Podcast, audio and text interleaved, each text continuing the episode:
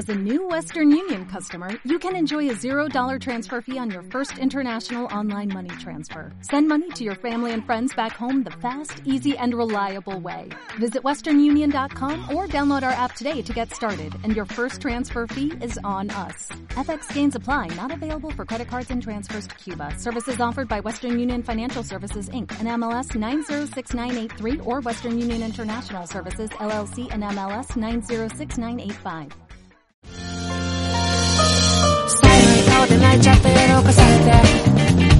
Bienvenidos a todos y a todas a KDJ Podcast. Bienvenidos una vez más a Konichiwa desde Japón. Volvemos a la carga con un nuevo programa de noticias. Ya sabéis, si queréis manteneros al día con todo aquello que sucede a unos 15.000 kilómetros de distancia, pues no te pierdas este programa.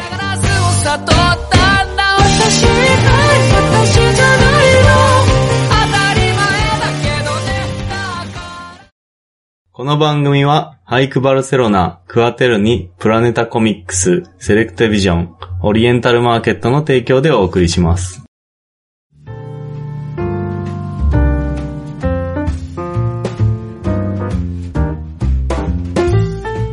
Empiezo yo con la primera noticia que dice así.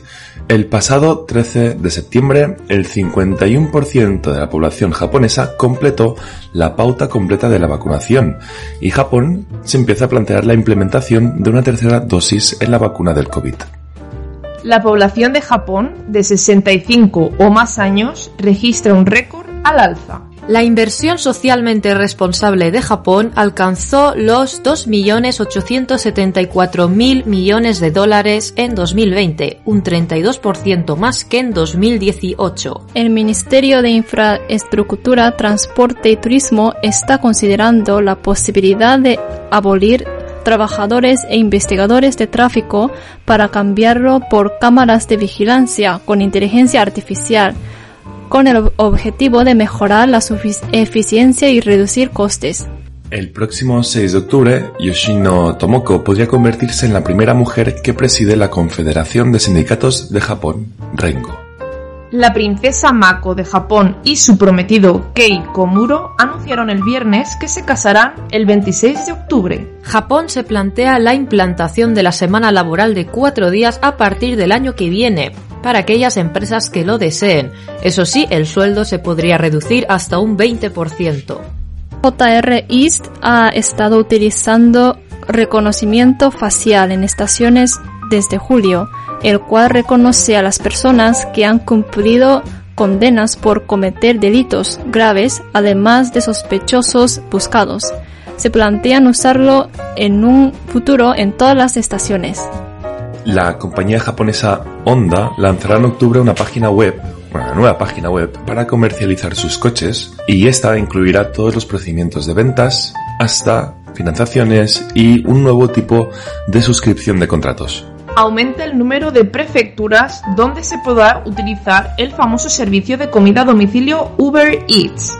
Desde este octubre ya se estará disponible en 43 de las 47 prefecturas de todo el país. Takeshi Kitano, el famoso actor y director japonés, es atacado por un hombre armado. Clausura montaña rusa en Japón en medio de una investigación sobre lesiones. Se conmemora el 50 aniversario de Cup Noodle, la marca de fideos instantáneos creada en 1971. Oficialmente cierran el emblemático edificio de Sega en Akihabara. Llegan varias licencias de manga a España e Ibrea Editorial sorprende con Grid Teacher Onizuka y con Kingdom. La popularidad de la serie surcoreana The Squid Game hace que la serie japonesa Alice in Wonderland sea trending topic en Twitter. Y hasta aquí las noticias relámpago. Ahora vamos a pasar al bloque central, titulado Noticias Centrales, donde entramos a debatir un poquito más, de manera más profunda, algunas noticias que nosotros y nosotras hemos visto eh, interesantes.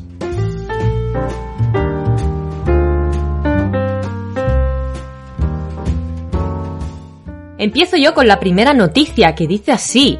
Confirman que la mujer que dio a luz en un lavabo y abandonó al bebé no pudo abortar tras ser rechazada en varias clínicas por no tener la firma del padre. Antes, bueno, este es el titular, pero antes voy a explicar un poco de, qué va esta historia. Y es que en junio del año pasado se encontró el cuerpo de un bebé dentro de una bolsa en un parque de la ciudad de Nishio, prefectura de Aichi. A día de hoy se confirmó que una mujer de 20 años soltera dio a luz un bebé en el baño de un parque y falleció. Según la declaración de, una de la mujer en el juicio, eh, los padres quisieron abortar, pero fue rechazada en varias clínicas al no tener la firma del padre. El hombre parece ser que prometió firmar el formulario de consentimiento, pero nunca lo llegó a hacer. La mujer aún así fue a diversas clínicas y hospitales, hasta siete diferentes, pero en todas le decían que necesitaba el consentimiento del padre. Llegó a preguntar en otro hospital y allí ya le confirmaron que había entrado en la semana 22 del embarazo, eh, haciendo eh, imposible que se le permitiera el aborto. La mujer se disculpó en el juicio, que fue eh, hace unos días atrás, y fue condenada a tres años de prisión. Eh, antes de nada, bueno, quisiera acabar la noticia antes explicando un poco la ley del aborto en Japón, porque ahora quizás muchos de los que estéis escuchando ahora esta noticia eh, estaréis un poco sorprendidos de, pero ¿qué pasa? O sea, ¿cómo es posible que no se le haya permitido abortar a esta mujer si en Japón el aborto es legal? Bien, pues sí, es legal completamente y la ley eh, dice que se requiere el consentimiento de la mujer y su cónyuge en el momento de abortar. Eso sí, la, la ley solo confirma eh, para las parejas casadas y no especifica nada sobre los no casados porque solo utiliza la palabra cónyuge. Sin embargo, en 2013 el Ministerio de Salud, Trabajo y Bienestar Social confirmó que en caso de no estar casado solo necesitaría el consentimiento de la mujer. Sin embargo, en esta noticia vemos que no ha sido para nada así. La mujer dijo que no estaba casada y aún así se le pedían en todas las clínicas el, consentimiento del padre. Algunos médicos explicaron que la ley no está bien clara, ya que aunque mm, ponga cónyuge, simplemente especifican también que al final es el permiso del hombre, eh, esté o no casado. Y es que, eh, aunque el Ministerio de Salud, Trabajo y Bienestar Social confirmó que si no estás casado no hace falta el consentimiento, la ley no lo especifica así y los médicos tienen que hacer caso a la ley escrita y no a la opinión. Eh, ¿Qué opináis sobre esta noticia? A mí la verdad es que me da, me da miedo solo de pensar eh, lo de esta mujer. Eh, por supuesto, pienso que, está mal hecho lo que ha hecho, porque al final ha tirado un bebé, ¿no? Pero hay que ver, ¿no? La situación en la que estaba y que los médicos ninguno no tuviese, mm, ¿cómo decirlo?, la compasión, ¿no? De como la ley ya está así, pues yo no puedo hacer nada. Es como, por favor, un poco de comprensión, ¿no? ¿Qué opináis sobre esto? Se abren como dos frentes. Primero el debate moral y ético si debería ser legal o no eh, abortar. Yo no quiero entrar en ese, en ese debate. Creo que cada uno tendrá su opinión y, creo que es demasiado extenso no para tratarlo con pinzas. Pero de lo que sí que quiero hablar es que la mujer tiene su propio derecho a decidir si quiere o no el, el, hijo, en el caso de que no tenga pues suficientes recursos y no le pueda garantizar un, un, un, un mínimo de vida de un mínimo de calidad de vida a la, a la, al, al, bebé que está por nacer. ¿Qué quiero decir con esto? Que si es por necesidad, no por, no por necesidad de, ostras, no lo quiero tener y dar, sino que si es por urgencia, rollo, en el sentido de que no era, era, no era deseado ese hijo, yo creo que la mujer debe tener el derecho eh, total de decidir qué hacer con su cuerpo, abortar o no abortar más allá de, de, su pareja. O sea, no necesitan en ningún momento el consentimiento del hombre para decir qué, qué hace con su cuerpo. O sea, esta es mi opinión, ¿eh? O sea, no, no, no quiero entrar en este debate, pero no sé. Me parece muy fuerte, ¿eh? Y encima que se la condene, ¿eh? O sea... Yo me pongo en situación de... O sea, tú imagínate que la ley, eh, esta ley de la que está hablando Nietzsche, establece que cónyuge es el, el padre biológico técnicamente del que será futuro niño, porque estamos hablando de un embrión en ese momento. Imagínate que tú tienes una relación esporádica, eh, un fin de semana con alguien, y esa persona tiene derecho, tiene un, aunque sea un mínimo de derecho, a eh, decir que no o a estar en contra de tu aborto de cara a que una clínica te acepte o no para abortar de dos semanas. Es que es ridículo. O sea, llega a un punto ridiculísimo. Yo no entiendo esto y me parece, no sé, una falta de respeto a lo que ha dicho Alexa de, de, la capacidad de decisión de la mujer. Sí, encima que, que se la trate y que tenga que parir en medio de un parque sola, no, no sé, me parece todo como, no sé, qué pena, ¿no? Mm, Por falta de recursos parece ser. Aquí Sí, sí, es eso, y, no solo una noche, sino que simplemente el hombre, pues a lo mejor se le va la pinza o bueno, a mitad, cuando lleva cuatro o cinco meses de embarazo, dice, oye, que me he enfadado contigo, no quiero saber nada más de ti y, y- y se escapa, ¿no? Huye, ¿no? Se va a comprar tabaco, ¿no? Como quien dice y, y, y ¿qué? ¿Y qué haces, no?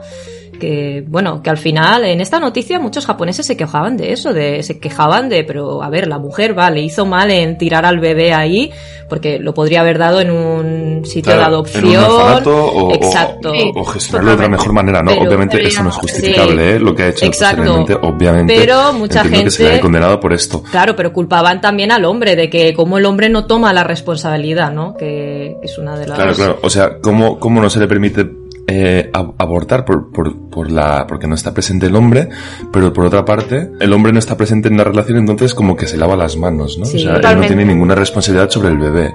O sea, se lo come con patatas, es culpa suya de que nadie puede abortar, pero luego, claro, si la mujer lo gestiona de esta manera, pues el padre no tiene la culpa, ¿no? O sea, no, es como, no sé. Tú imagínate esta situación en una casa en la que hay maltrato doméstico, en el que tu Mm. marido al final te puede presión, o sea, puede ejercer derecho legal en que te quedes embarazada y en que tengas el hijo, solo porque él quiere, porque si él se niega, te toca tenerlo y punto, y tú no vas a dejar de tener a tu hijo teniendo a tu marido en tu casa aunque sea un maltratador, ¿sabes lo que te quiero decir? Sí. O sea, es que mucha mucha tela, ¿eh? Claro, y otra cosa que eh, sentí al escuchar esta noticia y es que en Japón hay muchas eh, leyes muy buenas que apoyan a la población japonesa, pero a veces, bueno, no respetan tanto a las parejas no casadas, ¿no? Si no estás casado o casada, mm, no puedes recibir cierto tipo de apoyo por parte de gobierno o algo así. Entonces, eh, eso, bueno, aunque en esta noticia dice que en 2013, eh, pues el gobierno confirmaron que en caso de no estar casados, solo necesa- necesitaría el consentimiento de la mujer. Pero aún así pasó esta tragedia y, bueno, me, no sé, me hizo, me hizo sentir mucha rabia. Sí, bueno, pero sin ir más lejos, eh, chicas, eso también pasa aquí, ¿eh? No sé cuántas noticias han, han, han, han habido en los medios aquí en España donde eh, se levantan y encuentran un bebé, un bebé en la, dentro de la basura muerto, ¿no? Entonces, Totalmente. claro, Sí, sí. Sí, Esto es que es- son temas muy complicados porque tenemos que conocer el contexto familiar, el contexto de la relación, si esa mujer sufría eh, abusos eh, psicológicos o maltratos físicos o no sé, es muy delicado, ¿no? Entonces, claro, debe ser muy difícil por una madre llevar a una criatura durante nueve meses y luego echarlo, tirarlo a la basura, ¿no? O sea, esto es innegable. Claro. Debe ser algo que, bueno, que no, no es buscado porque entonces no vas a tener el hijo, ¿no? Pero bueno, ¿qué tal, Sauri, si nos, si nos alegas un poquito con tu, con tu, sa- con tu noticia? Si, si os parece bien, pues vamos a seguir con la noticia, que es una noticia eh, positiva, que es así. Eh, los Estados Unidos levantó las restricciones a la importación de productos alimenticios japoneses impuestas hace 10 años tras el accidente en la central nuclear de Fukushima Daiichi de TEPCO. El Ministerio, Ministerio de Ag- Agricultura, Silvicultura y Pesca de Japón anunció que los Estados Unidos levantó las restricciones a la importación de productos de Fukushima el 22 de septiembre. Ya bien sabéis, muchos países internacionales pusieron una restricción a la importación de alimentos japoneses por las preocupaciones de sustancias radioactivas causadas por el accidente nuclear de Fukushima Daiichi. El gigante estadounidense fue uno de ellos y afectó mucho la economía japonesa porque es uno de los grandes mercados de exportación para Japón junto con China y otros países asiáticos. Y tras la desregulación completa, Japón podrá por fin exportar unos 100 artículos de eh, 14 prefecturas como arroz y hongos de Fukushima y Miyazaki. Eh, y será el gran paso para recuperar la economía de estas prefecturas que sufrieron el accidente nuclear en 2011. Eh, sí, y también es una noticia muy optimista para el país entero. pero aún 14 países como China y Corea del Sur siguen prohibiendo la importación de estas prefecturas. ¿Y vosotros qué opináis de esta decisión de los Estados Unidos? Y si en España se encuentran productos de Fukushima, por ejemplo, ¿compraríais o tendríais un poco de miedo de pues consumir esos productos que vienen de Fukushima y Miyazaki? Eh, te voy a decir una cosa, Saori. Sí. Más tóxica es el agua de Barcelona y me la bebo. es verdad, es que además de agua hay muchos productos, bueno, no no contaminados, pero muy malos para la salud. Y entonces a mí personalmente no me importa mucho eh, comer los arroz, ah, el arroz de Fukushima y yo sigo comprando los productos productos de Fukushima y son muy buenos, la verdad. Claro, yo creo, yo creo que los propios eh, fukushimenses, no, pero yo creo que los propios especialistas y, técnicos ya deben ser súper conscientes de realizar las pruebas sanitarias y las pruebas necesarias para demostrar que esa comida o productos no tienen ningún problema de salud, o sea, no tienen ningún impacto hacia nuestra salud. Obviamente ha pasado mucho tiempo. Entiendo que es, por ejemplo, por la tierra fértil, ¿no? O por el agua que no esté contaminada, ¿no? Chicas. Sí, creo que, creo que va, va, por ahí. De todas formas, yo ya te digo que entiendo, a ver, yo entiendo la precaución, ¿no? De, con estos temas y el hecho de que quieras que el Estado no sea demasiado hermético con los datos científicos eh, sobre, sobre eso, sobre el impacto en la salud de las personas, en los cultivos, en el mar, lo entiendo. Pero también hay, ha habido porque sigue la cosa así, un dramatismo gigantesco respecto a este tema y eso también es una, es una realidad. Y en ese sentido es que no, no sé, a ver, no, no, no es el mismo caso, pero Estados Unidos ha tenido casos de accidentes nucleares, o sea, accidentes en centrales nucleares, como el Three Mile Island en, creo que fue en Pensilvania en, los 70. Y, yo creo que el, noreste de Estados Unidos no está precisamente baneado de productos, ¿sabes lo que te quiero decir? Ni la propia ciudad en la que haya ocurrido esa, ese escape. Entonces es en plan, ¿sabes? Em, que según el caso, el país, la situación, pues se mm. engrandecer algo o no. Que no hay que quitarle mm, yeso al tema porque lo cierto es que es un tema serio, pero que es algo a tener en cuenta también. Yo pues no sé si pues yo puede que sí compraría que comprase el arroz de Fukushima porque es una prefectura gigante. O sea, también depende de dónde venga en particular ese arroz. Si viene de la parte más central, o sea, más eh, más al oeste, ¿no? Más pegado a otras prefecturas no tendría problema. Otra cosa es que venga de la costa, ¿sabes? Yo pienso igual que tú. Yo me lo comería todo. ¿eh? Mm. Yo... la prefectura es muy grande y, a ver, eh, es que esto también, a saber lo que nos estamos metiendo en el cuerpo y no lo sabemos, porque cuando ocurre un desastre así es muy fácil hacer propaganda y sobre todo eso, dependiendo ¿no? de la relación que tengas con el país, eh, al final siempre ocurre, es, es más un tema político, ¿no? Que un tema ya eh, de sanidad, ¿no? Por así decirlo. Entonces, mm, intento mejor no, no creerse tanto esta propaganda y, bueno, hacer lo que uno cree que está bien. Yo, la verdad. Yo los productos que compro aquí en Japón, la verdad, no suelo mirar mucho de dónde son. Simplemente si están en el supermercado vendiéndose, yo entiendo que están, ya han pasado sus pruebas sanitarias, ¿no? Ya está todo bien y no tengo, no, me, no yo nunca me he fijado, la verdad, si viene de Fukushima, como si de Akita o de donde sea. Mm, y si es de Fukushima, pues bien recibido. No sé, es que creo que, creo que en ese sentido hay, hay que darle incluso apoyo a Japón porque creo que ha hecho un gran trabajo en en, rehabilitar, ¿no? En hacer bien las cosas a esa prefectura y la pobre gente de allí, ¿no? Que vive de ello, eh, lo debe haber pasado muy mal y, la recuperación ha ido muy bien, mucho más rápido de lo que se esperaba, así que yo creo que en ese sentido hay que, hay que felicitar a Japón por, por ayudar a toda la gente de esa prefectura y, bueno, y también pues gracias a que ciertos países ya hayan quitado estas restricciones, así que por mí yo muy, muy contenta de escuchar esta noticia, la verdad. Compramos arroz de Fukushima y hacemos un buen onigiri. Si, si, el producto entra por la Unión Europea es que es bueno, o sea que no hay problema. que por cierto, pasamos a un tema de política y otakus. ¿Por qué? Bueno, pues Sanae Takaichi, candidata a la presidencia del PLD, el Partido Liberal Democrático, plantea una serie de reformas contra los contenidos obscenos e inmorales en el manga, el anime y los videojuegos, que preocupan a los otakus en Japón y también en el extranjero. Eh, Sanae Takaichi, Takaichi perdón, es una política conservadora que apuntaría a primera ministra de Japón al presentarse a la presidencia del Partido Democrático Liberal con la salida, ya lo sabéis, de Yoshihide Suga, eh, que se va a ir pronto de, de, su puesto, está levantando ampollas su candidatura, me refiero a Takaichi.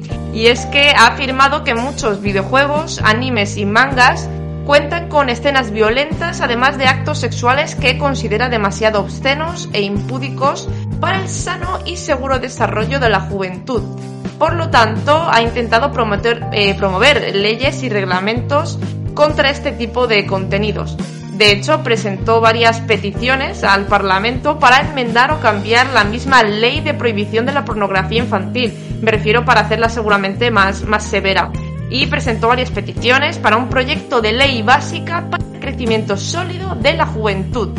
Pues eh, parece ser que además redactó todo un proyecto de ley para regular la información nociva que llega a los, a los jóvenes, al punto de que desea imponer pena de prisión de hasta un año para quienes creen o consuman este tipo de contenidos nocivos según lo valore un comité especial.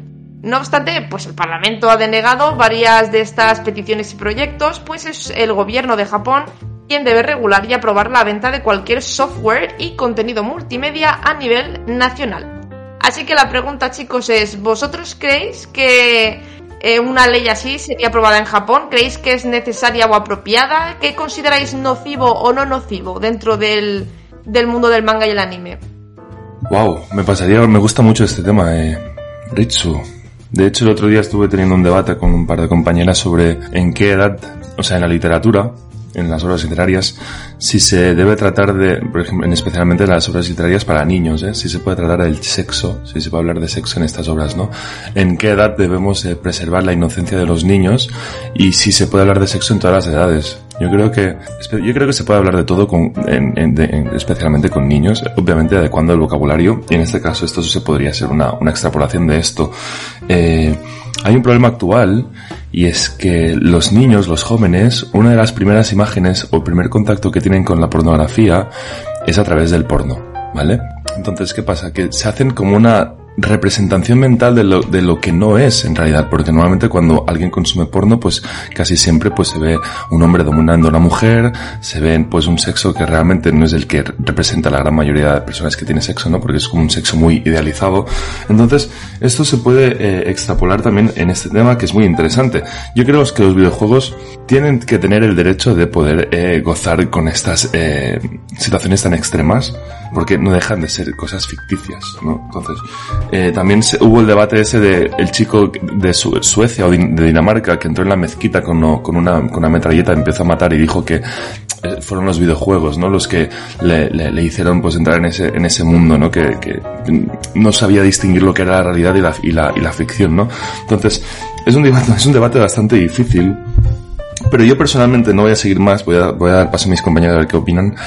Pero yo creo que sí, que se, se, puede hablar de todo. Creo que esto no es un contenido nocivo. Por eso hay lo de Peggy 18, Peggy 16. Otra cosa es que los padres lo cumplan y le pongas el GTA a un niño de 7 años. Obviamente, pues entonces quizás no es el juego más adecuado para que el niño juegue a la consola, ¿no? Hay muchos más otros juegos. Pero yo creo que sí, con un control y moderación yo creo que no debería haber ningún eh, problema. Yo pienso igual que Alexa, al final es un poco eh, poner la edad concreta, que los padres respeten esto, sobre todo por el tema de, escenas violentas, ¿no? Eh, eh, para el tema de también de actos sexuales y tal, bueno, mm, sí que es verdad que mm, bueno, hay varios, hay varios tipos, ¿no? Aquí de temas, porque claro, aquí englobaríamos, ¿no? Como por ejemplo las relaciones, bueno, una relación normal, ¿no? De pareja, pero luego también está el tema de la pornografía, infantil en el, en el manga, ¿no? Que siempre se habla y siempre se dice mucho que es, es el tema oscuro, ¿no? Dentro del mundo taku y de Japón. Eh, claro, hay líneas y líneas. Eh, yo siempre defenderé que en ese sentido eh, el, el manga anime es una serie de ficción, pero claro, hablando de pornografía infantil, esto ya, eh, o sea, sea, mm, pasa la línea roja, ¿no? Que se dice, eh, sí que aquí sí que tendría, se tendría que hacer mmm, un parón, ¿no? O sea, bueno, hasta aquí ya está, pero aquí viene el tema difícil. ¿Quién es quién para decidir si esto es correcto, si esto es no? Quizás para mí una escena violenta no, no me parece nada, sobre todo si es para mayores de 18 años, pero quizás para otras personas, pues mm, es demasiado, no es, no es necesario tanta violencia o mm, no sé. Es, Estar expuesta, ¿no?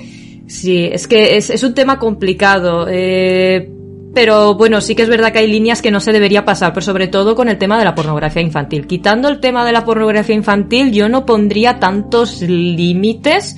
O sea, mm, porque creo que algo, algo más cruel que la pornografía infantil es que ahora mismo no, no se me ocurre nada, creo que no hay nada peor que eso, creo que ya esto es como, bueno, hasta aquí no, no, no hay que llegar, pero quitando eso, la verdad es que no veo ningún límite siempre y cuando pues esté la etiqueta correcta, ¿no? De, oye, esto es más de 18 años o esto no es tan violento, pero aún así un niño de 10 años no lo ves, pues pones la etiqueta más 15 o lo que sea, y bueno, y que, y que controlen. Educación sobre todo. Creo que aquí un tema importante es la educación, ¿no? Que se da en el colegio y, y, y, que den los padres de bueno al final qué es lo qué es lo correcto qué es lo no correcto qué, qué es ficticio qué no es, qué no es ficticio. Al final es un, es un tema de educación simplemente de educación de los padres de, del pro, de los profesores de distinguir distinguir un poco qué, qué es lo bueno y qué es lo malo. Sí. Pero es, es un tema Yo muy complicado la verdad. que gran gran parte de los problemas actuales se podrían arreglar especialmente con una buena educación y con, y con bueno, y, y, mostrándole lo que está bien, lo que está mal al niño, ¿no? Y sí. obviamente lo he simplificado mucho. De, nuevo, no tenemos que conocer el contexto, el background, ¿no? Un poquito de la situación familiar de cada uno, porque todo el mundo es diferente. Cada uno cognitivamente es, es muy diferente al otro. Entonces, bueno, eh, si os parece bien, sigo yo con mi noticia. Vale, chicas, que dice así.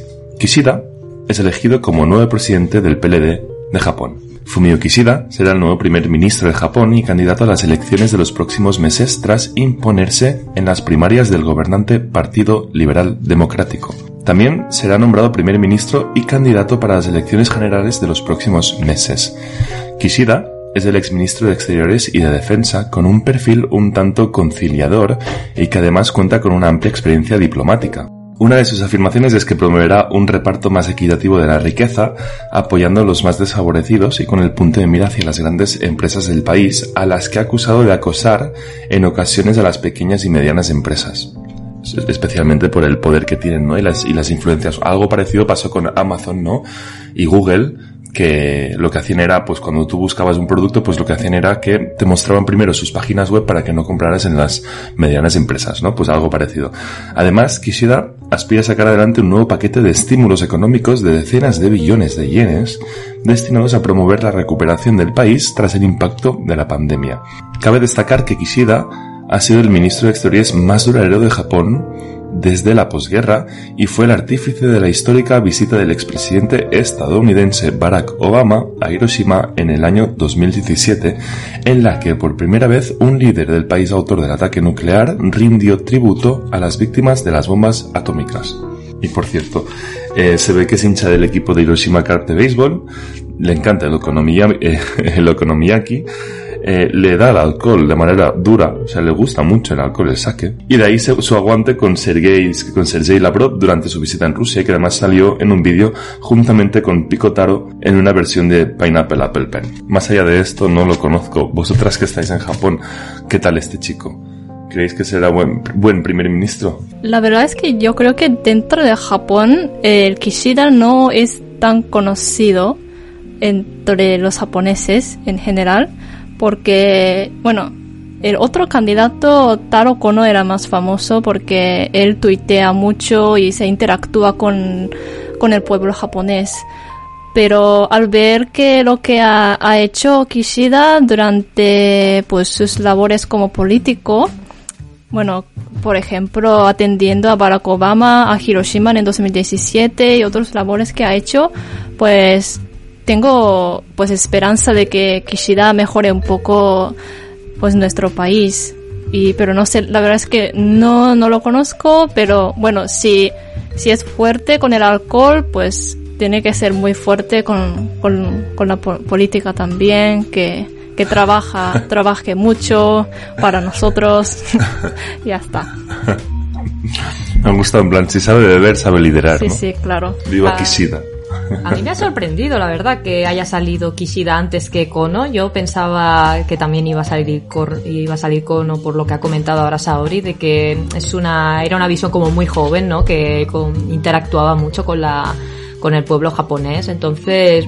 pensaba que era más popular y ver que ha salido Kishida, pues me ha, bueno, me ha sorprendido, pero a la vez es como otra vez otro abuelo en el poder, esto no va a cambiar. Claro, Kono era un, era, bueno, y digo chico, pero en realidad un hombre mucho más joven, que ya no tiene ya más de 70 años, creo que tiene unos 50 años o así. Entonces dices, hmm. bueno, bueno, pues y además, pues eso, como va más, tiene más interacción y tal, pues pensaba que sería como, bueno, va, va quizás, no sé, se me roba un poco la imagen, ¿no? De Japón, pensaba un poco, pero no, parece que ellos, como siempre, no siguen igual, prefieren al, al que tiene más tiempo, al que lleva más tiempo en la política, porque no sé, no sé por qué, no sé qué les pasa, que tienen alergia a, los más jóvenes. Pero bueno, eh, a ver qué pasará. Eh, yo incluso hasta me atrevería a decir que quizás no va a ser como el ministro definitivo, que es como un parche, un parche de otro parche, ¿no? Eh, el primer parche, ¿no? Siendo Suga, quizás pues, bueno, este va a ser otro parche, ¿no? Al siguiente ministro, porque muchas veces suelen, viendo un poco la historia de la política en Japón, eh, siempre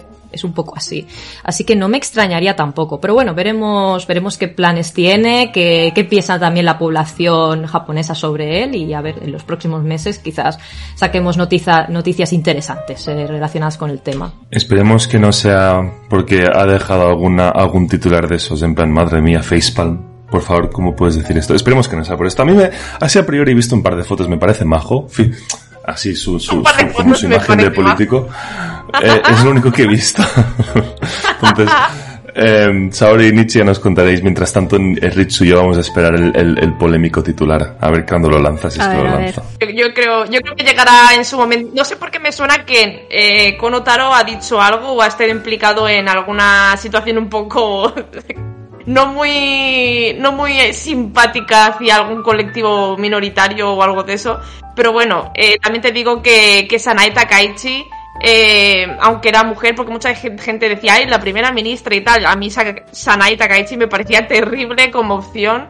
Y, y, bueno, Fumio Kishida, pues sí, yo que será como dice Nietzsche un parche de cara al próximo, al próximo ministro. Bueno, Kishida, eh, si no recuerdo mal, creo que fue él que dijo, no sé, hace tiempo, no sé cuándo fue exactamente, pero hace tiempo dijo claramente, abiertamente que estaba en contra, por ejemplo, del matrimonio homosexual. O sea que, bueno, ya empezamos aquí a ver un poco cómo, cómo huele, pero bueno, a ver, Veremos, veremos, porque, bueno, mm, sinceramente, esto creo que lo hablamos en una noticia anteriormente. Normalmente los que están en contra del matrimonio homosexual en Japón es la mayoría, o sea, la gente de 60 años para arriba en realidad el 70 e incluso 80% de la población japonesa está a favor, según las encuestas de los últimos años. Así que bueno, para mí este comentario pues eh, no, no significa, no refleja para nada la sociedad japonesa.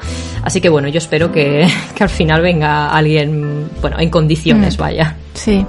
Muy bien, chicas, pues hasta aquí las noticias del mes de Octubre.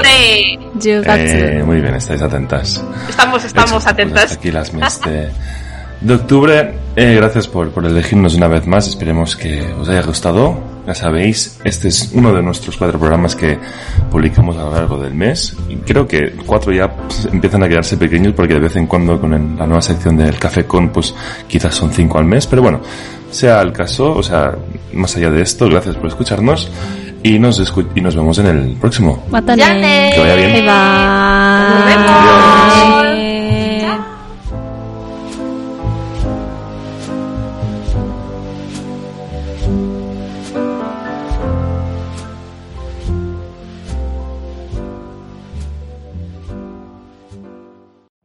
Every day, we rise, challenging ourselves to work for what we believe in. At U.S. Border Patrol, Protecting our borders is more than a job. It's a calling. Agents answer the call, working together to keep our country and communities safe. If you're ready for a new mission, join U.S. Border Patrol and go beyond. Learn more at cbp.gov slash careers.